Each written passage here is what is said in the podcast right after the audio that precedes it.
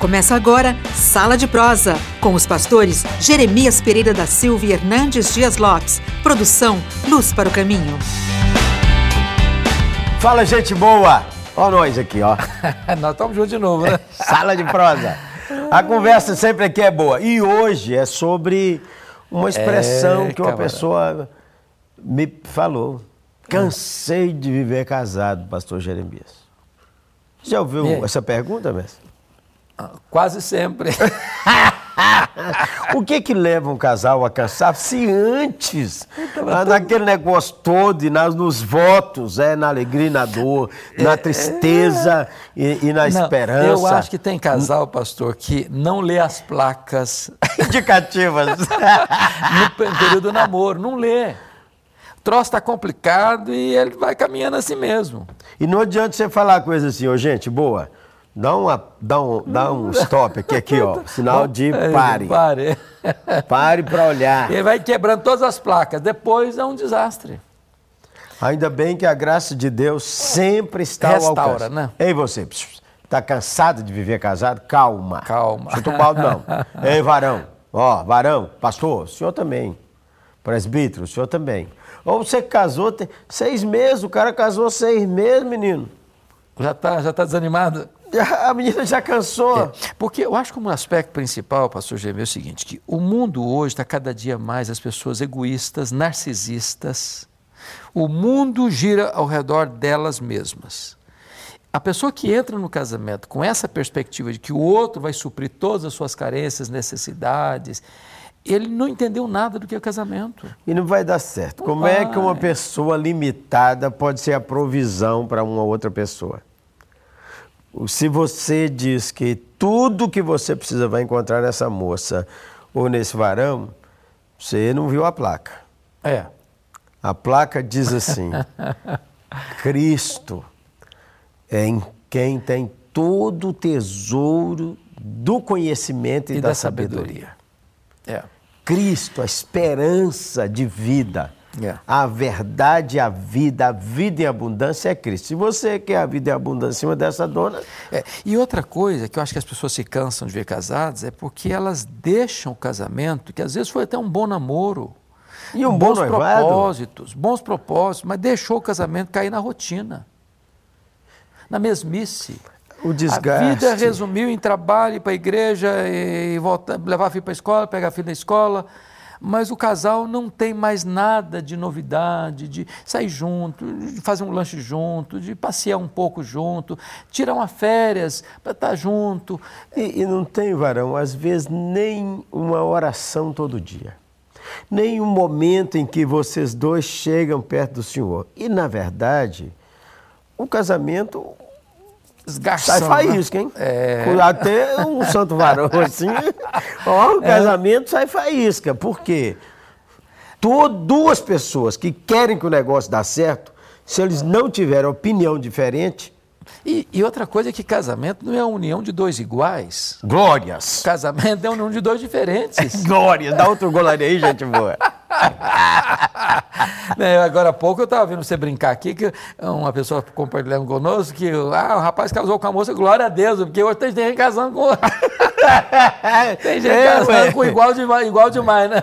Há situações que é machucam o casamento. Por exemplo, uma enfermidade neurológica. É, Descobre depois, ou já sabia e não quis ouvir. Pais. não leu as placas. Não leu as placas, é isso É, aí, ó. é. Também, às vezes, o casal não, não pode ter filhos, também não teve a coragem e a disciplina de fazer os preventivos. É, um outro, às vezes um acidente. Né? O começo do casamento, um, o, o cônjuge enfrenta um acidente e não consegue mais ser marido de forma plena ou esposa de forma plena. Tem a história do John Mackay. John Mackay foi presidente do Princeton. Sim, Na claro. lua de mel, eles foram para a Suíça. E a esposa sofre um acidente. E precisou passar o resto da vida em uma cama. E ele cuidou dela longos anos, até a sua morte.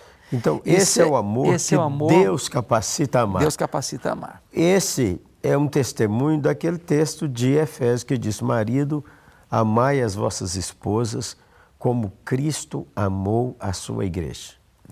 Eu quero que você dê uma palavrinha sobre o valor do perdão no casamento. É. O perdão é, é, é a capacidade de recomeçar. É, perdoar é, é não cobrar a dívida. Você só perdoa a pessoa se a pessoa errou. Então, deixa eu dar uma entrada aí, você tá. continua. Então, primeira coisa, é, acaba com essa lista de conta que você tem é. contra a sua mulher e seu marido. Tem uma listinha aí? É. Ela é invisível. É, fica cobrando. Ó, não cobrar dívida. não cobrar dívida. E segundo, a melhor definição que eu já encontrei de perdão foi de uma mulher que foi abusada sexualmente. E depois de longos anos, ela já estava casada, ela encontra o cidadão que abusou dela. E ela toma uma decisão de perdoar essa pessoa. Pausa. Decisão de é. perdoar. E aí ela disse assim: Perdão, pastor, é lembrar sem sentir dor. Porque não tem como você esquecer o que você sofreu. Mas quando isso vem à sua memória, você não sofre mais, não sangra mais. Glória a Deus. Então a cicatriz já foi fechada e você tem condições de lembrar sem sofrer de novo. Essa é uma decisão. E quando você toma a decisão, Deus honra você para que a decisão seja mantida. Deixa eu dar uma martelada aqui. Dois pecados estão na raiz do cansaço do casamento. Primeiro é a comparação mental do cônjuge com outra pessoa estranha achando que o cônjuge não vale nada e que o outro é muito melhor. Precisa parar de comparar seu cônjuge negativamente. É. A segunda coisa é a soberba, o egoísmo que você mencionou e o narcisismo do começo, o orgulho que acha que a pessoa sempre merece mais. É.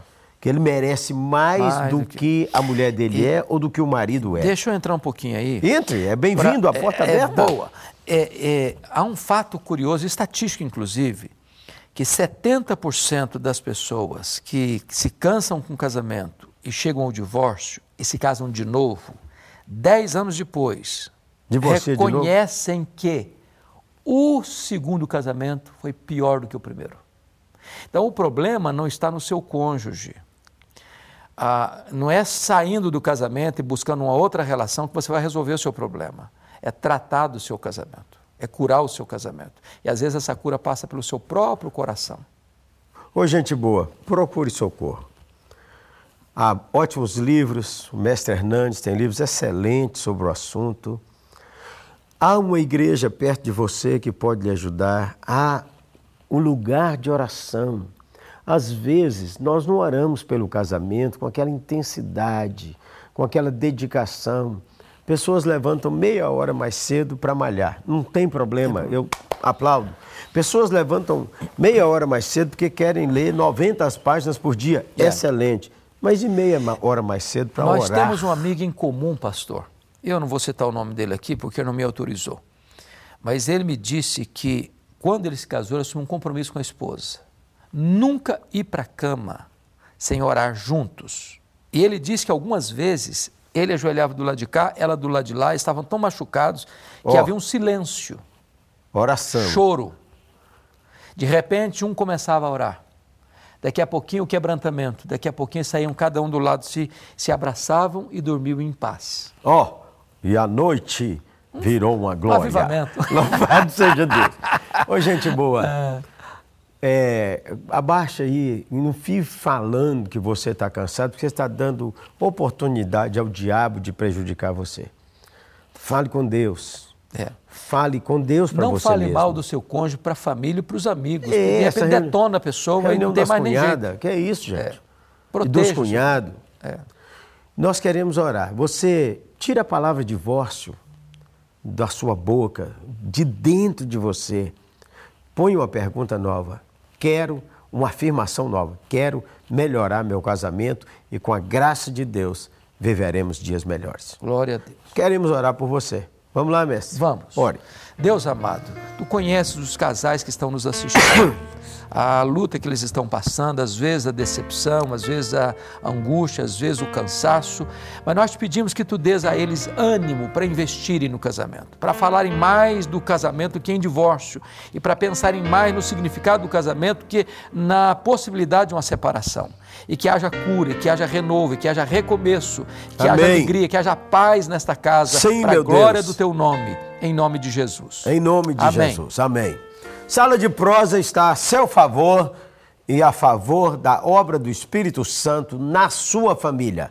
É um oferecimento da Luz para o caminho e uma agência missionária maravilhosa maravilhosa. e da oitava Igreja Presbiteriana de Belo Horizonte. Ó, siga-nos aí nas redes sociais. E quem é de BH ou região, oitava Igreja Presbiteriana de Belo Horizonte. Um abraço, gente. Grande abraço. Programa Sala de Prosa, um programa de luz para o caminho e da oitava Igreja Presbiteriana de Belo Horizonte. Luz para o caminho, o Evangelho de Cristo através da mídia.